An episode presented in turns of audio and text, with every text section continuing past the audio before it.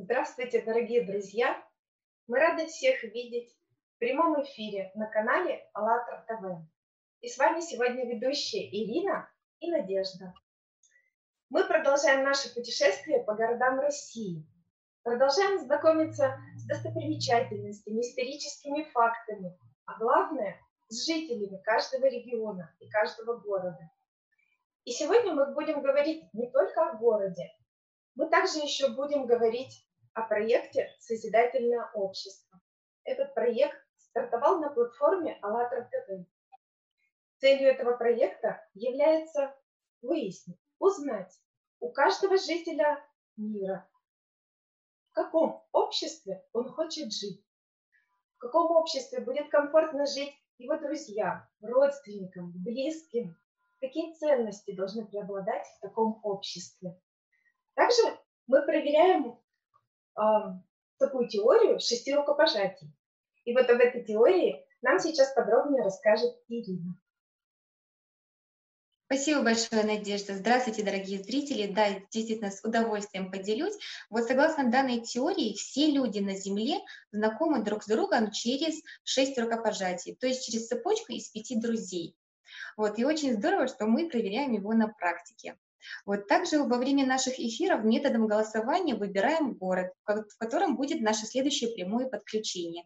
И вот, дорогие наши телезрители, хочу предложить вам тоже принять участие в голосовании, выбрать город, где мы вот также будем онлайн подключаться и беседовать о самом главном, что касается каждого из нас, в каком обществе мы хотим жить. Будем очень рады, если вы подключитесь и проголосуете. Спасибо огромное. А сейчас хочется уже поближе вас познакомить с нашими участниками, участниками а также с нашим гостем. Ирина, может, с вас начнем?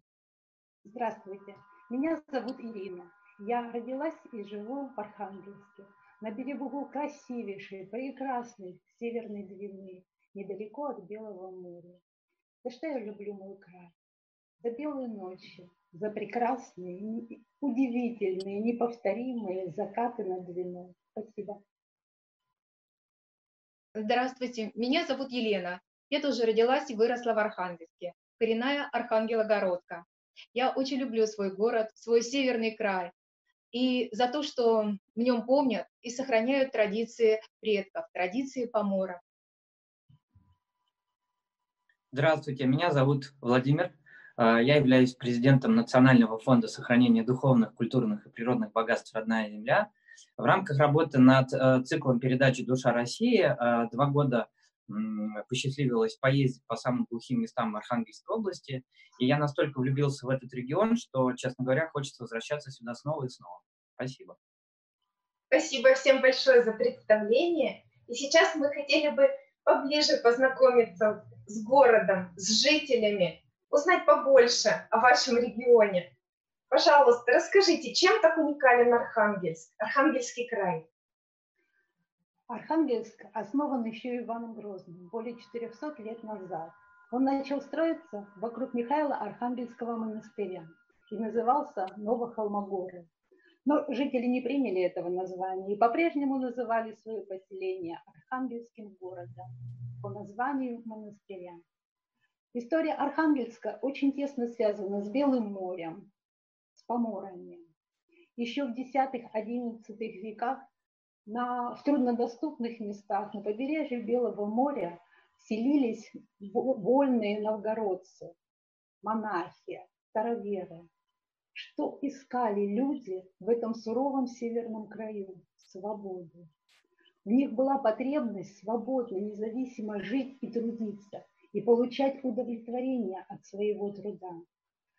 Поморский край не знал крепостного права. Здесь люди жили вольно, зажиточно но только те, кто умел трудиться. Держались вместе, работали общины, помогали друг другу. Толкового хозяина здесь всегда ценили, но начальников над собой поморы не терпели. Они выбирали старшего, самого опытного. И, как говорили, старший должен иметь крепкую душу, чтобы на всех людей хватило. Он отвечал за каждого человека, перед своей совестью, перед людьми и перед Богом. Жизнь поморов проходила в борьбе с морскими стихиями в условиях северного края, в условиях Арктики. Никто не учил их. Они сами познавали все. Они наблюдали, они изучали законы природы, они изучали мореходное дело. Из поколения в поколение передавали поморы морской опыт, записывали его, пополняли, уточняли. Они сразу же начали использ... широко использовать компас, карты свои рукописные, обладали исключительной памятью. Вот увидят поморы на, на море какое-то приметное место или услышит его описание от другого моряка, и он запоминал это навсегда. Поморы хорошо знали северные морские приливы и отливы, направление ветра. И вот эти знания помогали им пойти на тюленя на льдине, дать зверя и вернуться на льдину обратно. И вот эти отважные, свободолюбивые люди стали отважными мореплавателями, лучшими в свое время. Поморы хорошо знали астрономию, звездное небо, они пользовались э, звездами, чтобы дойти до дома. у них были свои названия. Например, большую медведицу они называли лосем. Млечный путь – птичьей дорогой, Орион – коромыслом. дорогие зрители, у меня для вас вопрос. Как вы думаете, что на звездном небе поморы называли маткой? Спасибо. Спасибо большое, Ирина. Действительно, очень интересный вопрос. Дорогие телезрители, подключайтесь, давайте вместе отгадаем правильный ответ. Спасибо большое. И хочется сказать, что вот вы так нас хорошо вот погрузили в историю, вот рассказали, и вот то, что очень откликнулось, вот именно а, вот когда вы сказали вот об ответственности человека, да, перед своей совестью, перед людьми, перед Богом, и насколько это вот, ну, красиво на самом деле, вот, ну, красивые человеческие качества, да, несмотря на то, что суровый климат, суровые обстановки, это наоборот не ожесточило людей, а наоборот их сплотило, да, какая сложная работа у них была, э, сколько, можно сказать, научных открытий у них вот было, да, вот э, тоже ориентироваться вот так вот по карте, по морю, по, вообще просто здорово, спасибо огромное. Также э, во время, когда вы рассказывали, нам вот показывали фотографии старого Архангельска, но я хочу сказать, что современный Архангельск, он очень красивый, он очень яркий, он очень насыщенный, зеленый, и вот не терпится тоже показать э, нашим телезрителям, поделиться. Вот, давайте посмотрим ролик, пожалуйста.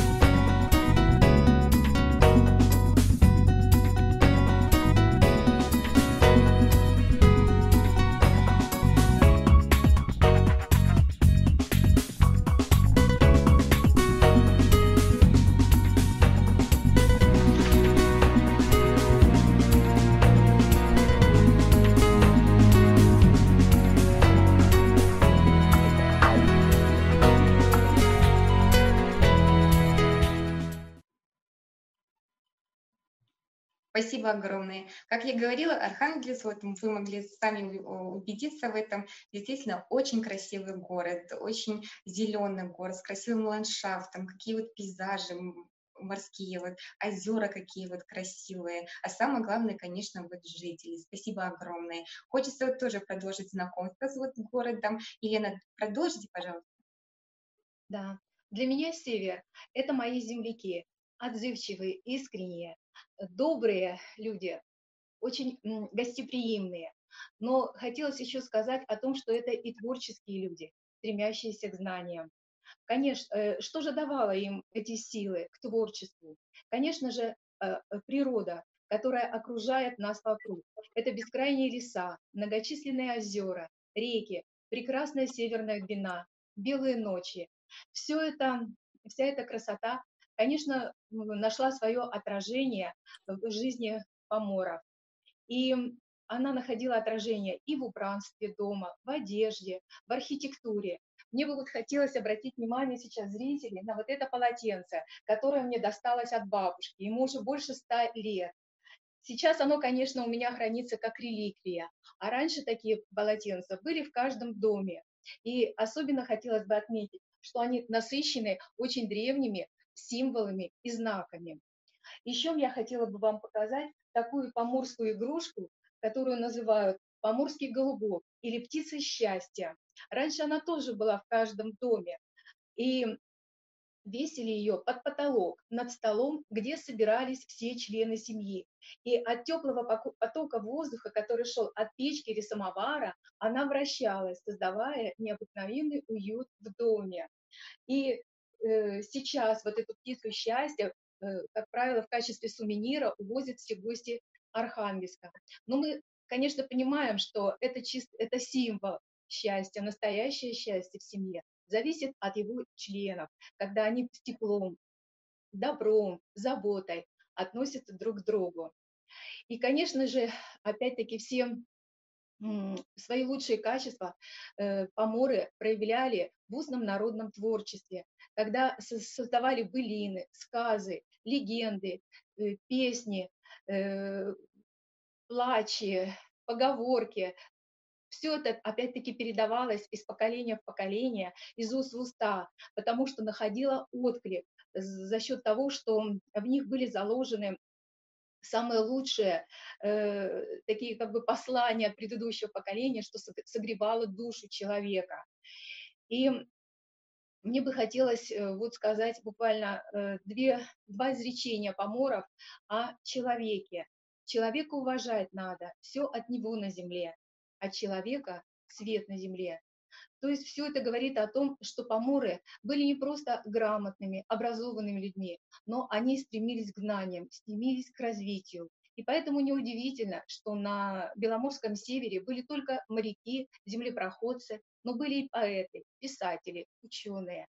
История Архангельска неразрывно связана с именем нашего великого земляка, ученого Михаила Васильевича Ломоносова, это был историк, физик, математик, поэт, писатель, и его знает весь мир.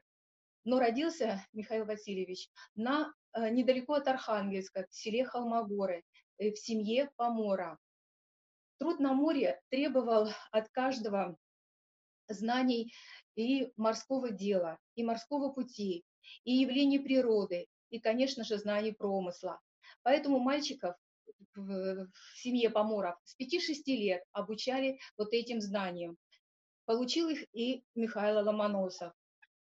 Поэтому можно сказать, что ученым он стал уже, будучи на севере, когда получил вот эти знания от своих предков, пополнив их в последующем и развив, когда совершал морские походы вместе с отцом на промысел в Белое море.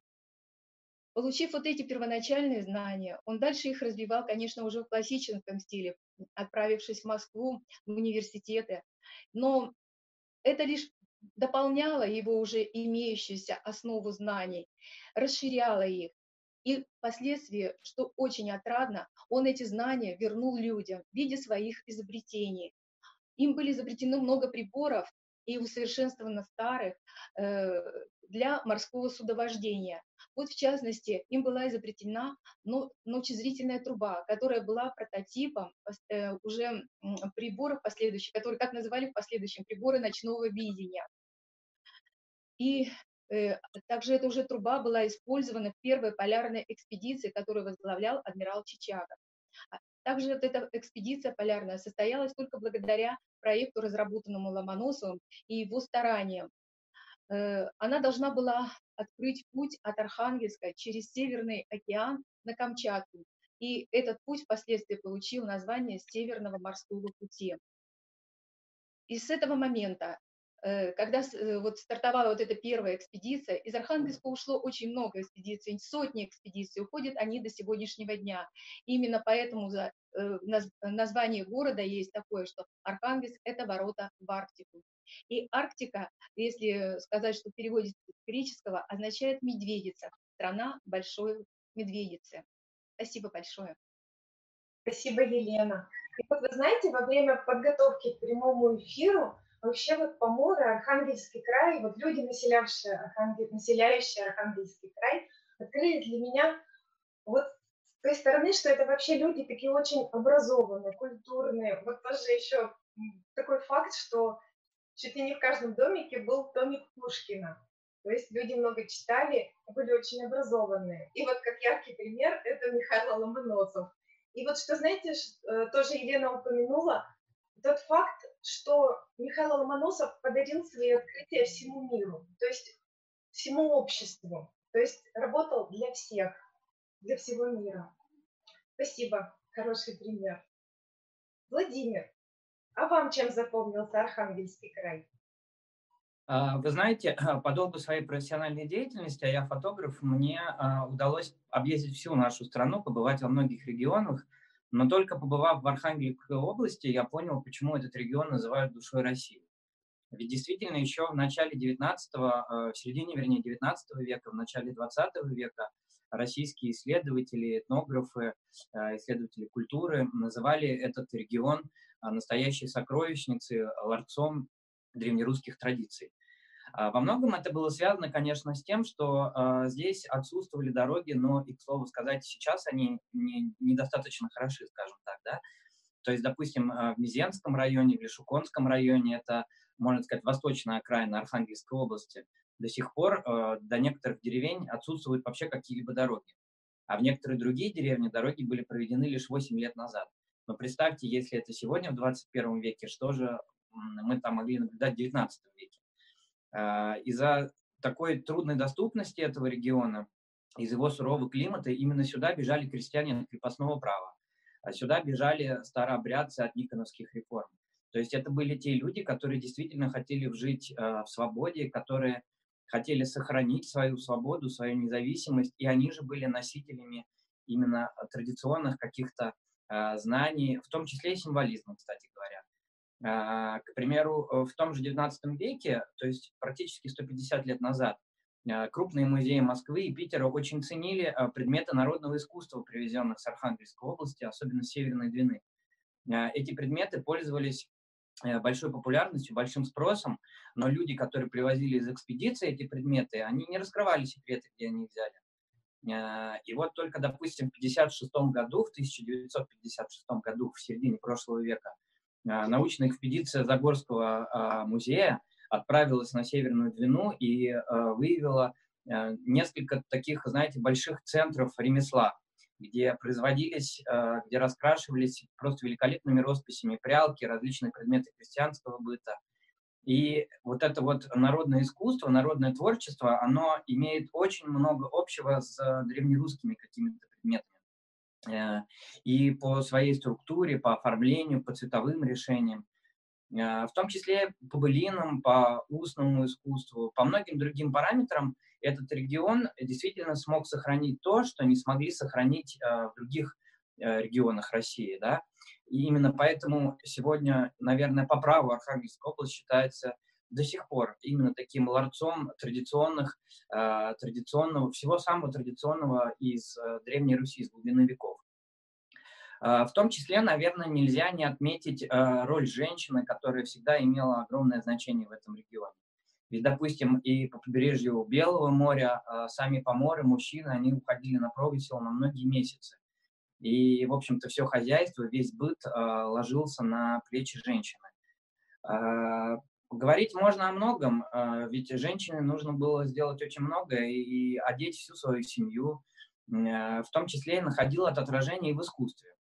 Ну, допустим, если говорить о таком традиционном виде ремесла, как каргопольская глиняная игрушка, а, которую, кстати говоря, мы чуть не утеряли в середине 20 века, только благодаря советским журналистам удалось отыскать последних мастеров этого промысла и передать эти навыки новым поколениям.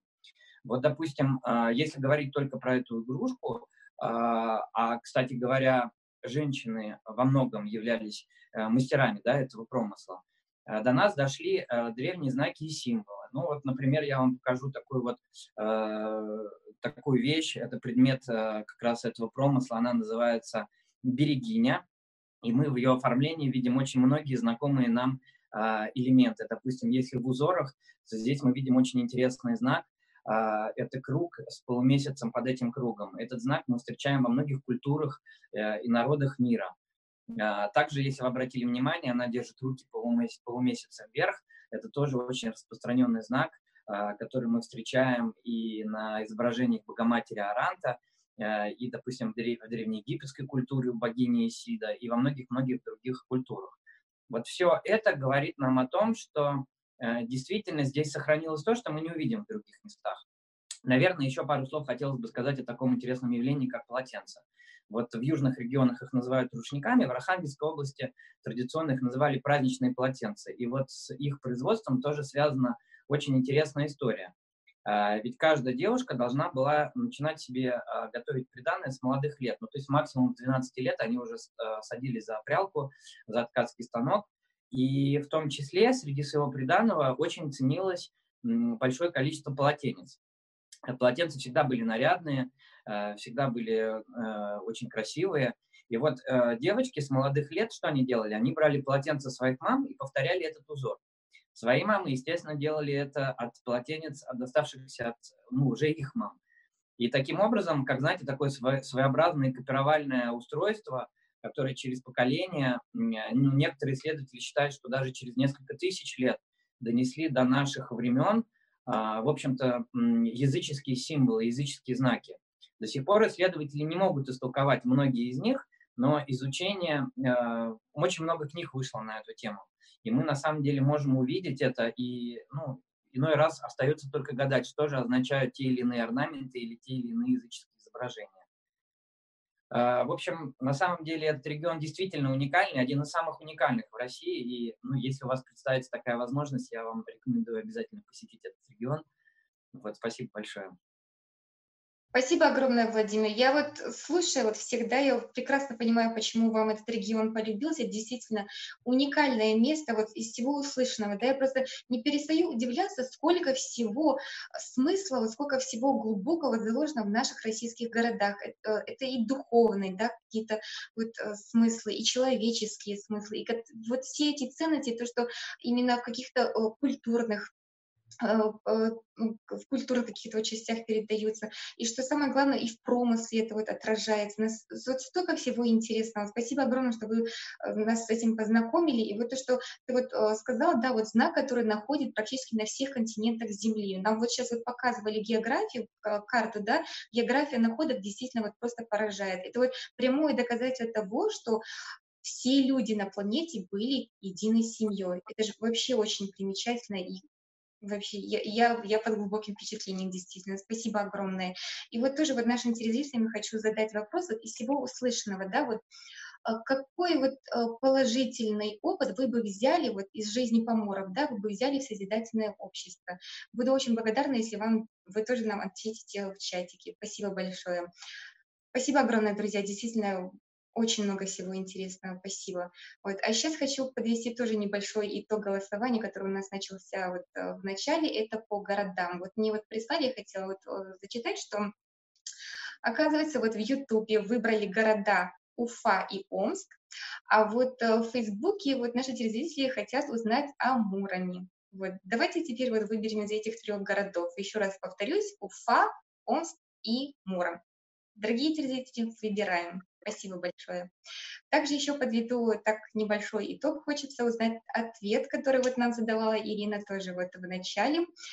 Что же э, Поморы на звездном небе называли матка, да, вот, ну, вот смотрю, вот прислали больше ответов, что это большая медведица и полярная звезда. Еще есть варианты Сириус и пояс Ориона. Ирина, скажите, пожалуйста, какой все-таки правильный ответ?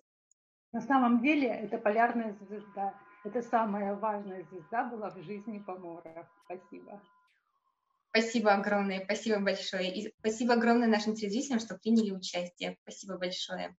Вот, также теперь хочу с вами поговорить о созидательном обществе. Очень хочу узнать ваше мнение, как вы его видите, как вы его понимаете. Вот также хочу обратиться вот ко всем, кто хочет принять участие в этом глобальном проекте «Созидательное общество». Пожалуйста, заходите на наш сайт allatraunites.com и нажимайте красную кнопочку «Присоединиться», потому что вопрос касается всех нас. Спасибо огромное. Также вот, Ирина, вот хочу вот тоже, давайте уже так сложилось, давайте с вас начнем. Вот как вы видите созидательное общество? Что для вас созидательное общество? Как вы его видите, понимаете? Для меня созидательное общество – это прежде всего свобода, вот внутренняя свобода. Потому что только свободный человек может быть счастливым. А мы все хотим жить в счастливом обществе и хотим построить именно счастливое общество. Это общество, где каждый заботится друг о друге, где каждый с добром относится, с позитивом, э, с заботой. Вот мне бы еще хотелось отметить, а, что созидательное общество я вижу, наверное, так же, как видели его и поморы. Это в том факте, что в созидательном обществе не будет начальника, а будет ответственный, будет старший, будет самый главный, самый подготовленный специалист, который возьмет на себя ответственность, ответственность за коллектив, ответственность за порученное дело. И будет так же, как вот поморы, как старшие у поморов, отвечать перед своей совестью, перед людьми и перед Богом. И это было бы, это было бы замечательно, это было бы, наверное, действительно то общество, да, в котором мы хотели бы жить. Спасибо. Спасибо, Ирина. И вот я бы тоже хотела поделиться, а, отвечая на вопрос Ирины, чтобы вы взяли в созидательное общество из вот каких-то обычаев и особенностей поморов. Вот то, что меня поразило при подготовке к эфиру, э, то, что вот рассказывали об этом крае, это такая сдержанность, может быть, даже какая-то такая строгость, не строгость, но вот такая очень сдержанность поморов во всем, то есть у них ничего лишнего, все очень функциональное и для человека комфортное. То есть вот это вот все, то есть ничего лишнего, все для того, чтобы освободить человека для вот какой-то внутренней работы, для увлечений, хобби, семьи. Вот это, я думаю, можно брать создательное общество. То есть все такое вот без излишеств, а, спокойное, выдержанное, все только для дела. Спасибо. И сейчас, наверное, Елена поделится с нами да, я бы тоже хотела сказать о том, как я представляю созидательное общество. Ну, для меня созидательное общество – это когда люди умеют объединяться, когда они понимают, что э, сила – это в единстве, э, в коллективе. Можно достичь больших результатов, можно обеспечить себе э, безопасность, можно создать более комфортные и хорошие условия жизни. Кроме того, в созидательном обществе э, я думаю, что будет понимание у человека, что самое ценное в этом мире – это жизнь человека, что каждый будет ценить э, жизнь другого как свою собственную. И человек будет трудиться для людей, для общества, понимая, что отдавать – это гораздо приятнее, но при этом он будет и получать от общества, потому что э, ну, получается такой взаимный обмен. Человек отдает бескорыстно и получает, соответственно, для себя. И еще это общество будет безопасное, потому что если между людьми будет процветать дружба, взаимопонимание, они будут стремиться к объединению, то, конечно, не будет места уже конфликтам, каким-то раздорам. И все это будет, опять-таки, идти на благо всего общества в целом. Спасибо. Спасибо, Елена. Владимир, подхватывайте. Да, вы знаете, вот мы с вами в, в этом выпуске затронули так очень сильно историческую составляющую, да, поговорили о том, как жили а, поморы, а, как сохранялась культура, какой это был обособленный регион. Но если ведь э, на полном серьезе и более внимательно посмотреть на жизнь людей в этом регионе, то мы с вами увидим, что все-таки жизнь в XIX веке, и тем более раньше, она требовала больших усилий со стороны человека.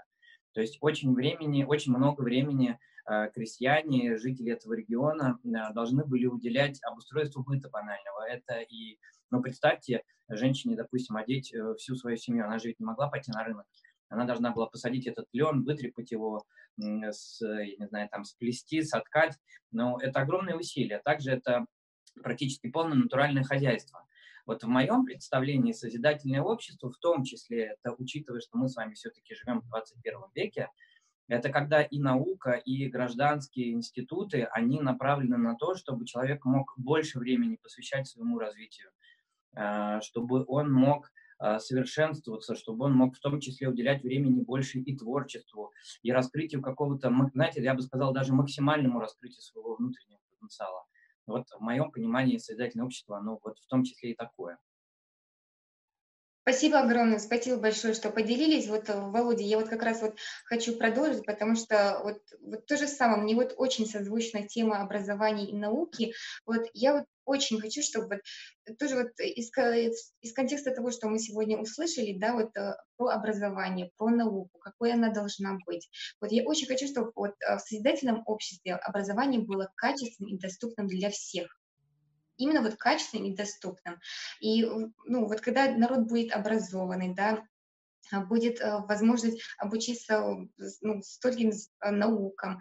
И вы представляете, какие открытия нам это в перспективе могут дать. Вот, да? И вот тоже э, наших участников хочу спросить, да, вот, а куда будут направлены эти все научные открытия? Какой наука должна быть в созидательном обществе? Как вы понимаете?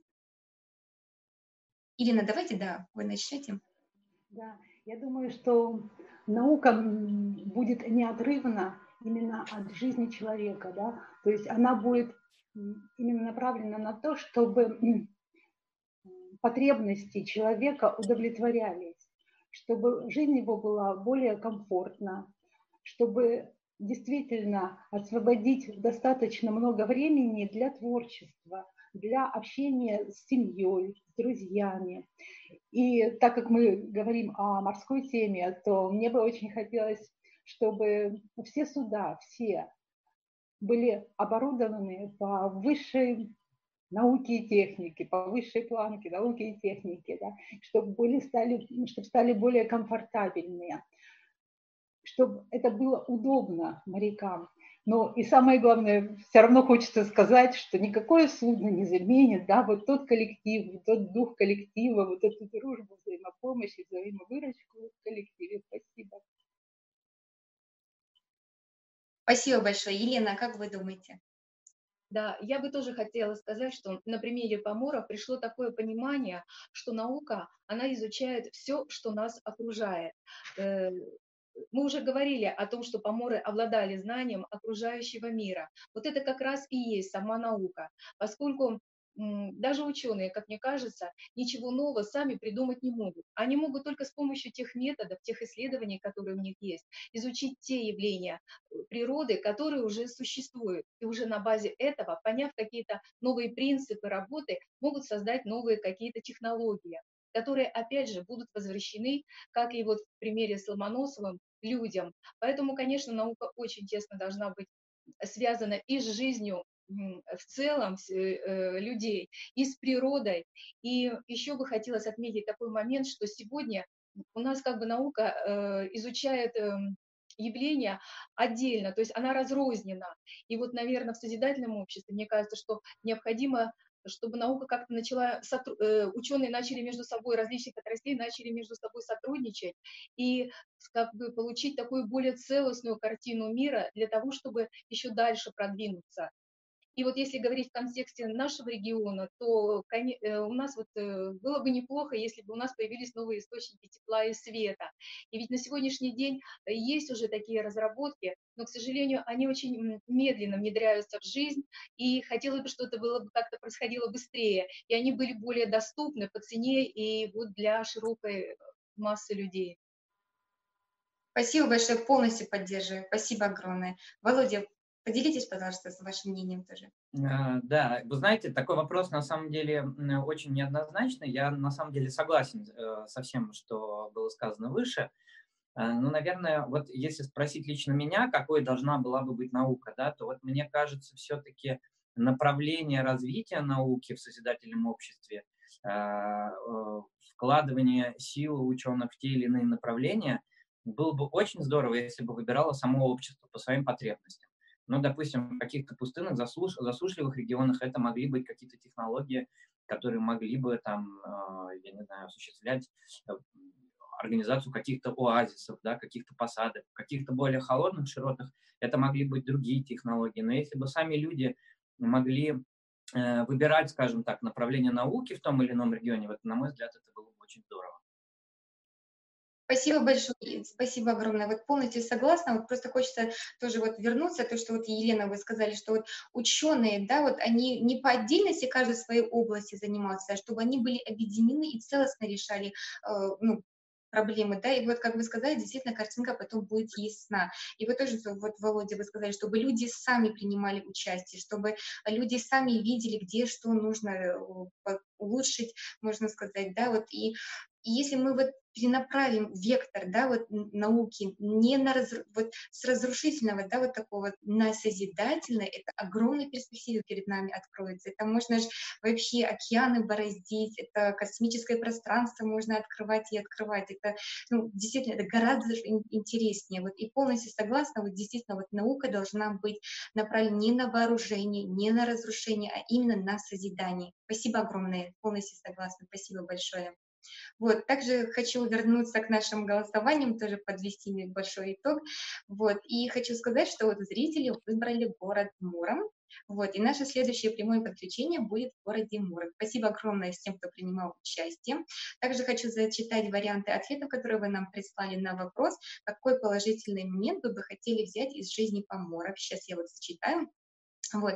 Э, пишут сохранение традиций, образование, передача всех традиций, сохранение и изучение. Здорово. Жизнелюбие. Из жизни Помора значное место занимают исконные знания, знаки, сохраненные, сохраненные с древних времен. Это вот то, что нам э, Владимир показывал, действительно, это очень ценно, вот сохранить, сохранить вот это все Спасибо большое. Также сохранение, вот пишет опять традиции, передача знаний. Вот, э, вот тоже пишет, выбрать ответственного человека, самого мудрого и опытного человека, сильного духом, как старшего в обществе. Это вот здорово, то, что вы, Ирина, вот с нами делились, то, что э, выбирали именно человека совести. Из жизни Поморов я бы, главное, взял базовые ценности, которые были в жизни человека тогда. Здорово. Вот трудолюбие еще пишет, целостный подход к жизни, действительно есть такое тоже. Спасибо огромное за ваше участие и за ваши ответы. Спасибо вам огромное. Спасибо. Да, действительно, ответы очень интересные и вдохновляющие. Спасибо, друзья, всем за участие. И мы напоминаем, что мы не только цепочку по городу запустили, да, вот у нас уже известно, что следующий город – это Муром, а мы также запустили цепочку шести рукопожатий и по людям. То есть а, сейчас мы спросим вас, кого бы вы хотели пригласить на следующие эфиры, кем бы вы хотели поделиться вот идеей проекта «Созидательное общество». А, можно, да? Э, мы бы хотели пригласить и познакомиться с Роченко Валентином Филипповичем. Это моряк-полярник.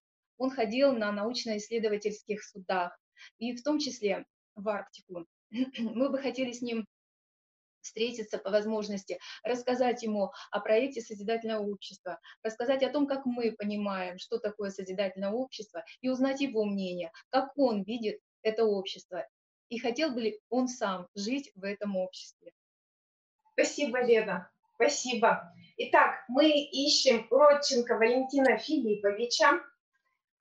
Вот, и я еще хотела поделиться с вами, друзья, что уже сейчас мы записываем видеоприглашение, видеообращение к тем людям, которых упоминали в прошлых эфирах. То есть мы запустили вот эти цепочки рукопожатий и ищем этих людей. Если вы хотите подключиться к поиску гостей для следующих эфиров, пожалуйста, вы можете э, писать на почту, которую вы сейчас увидите на экране, и участвовать вот в этом вот приглашении новых гостей, новых людей вот в этом вот объединении э, в каждом эфире. Дальше и дальше. Спасибо. Ищем Родченко Валентина Филипповича.